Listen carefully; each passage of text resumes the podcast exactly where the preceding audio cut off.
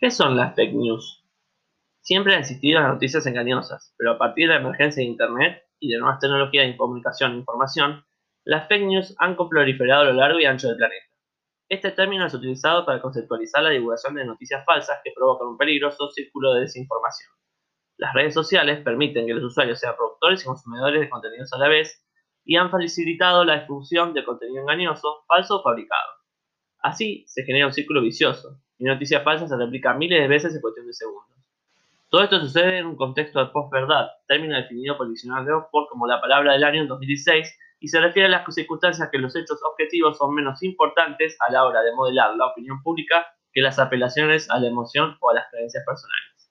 El periodismo de calidad y el derecho de los ciudadanos a informarse debidamente están sufriendo el impacto de este fenómeno que se vuelve cada vez más peligroso y que influye de distintas maneras en las prácticas democráticas.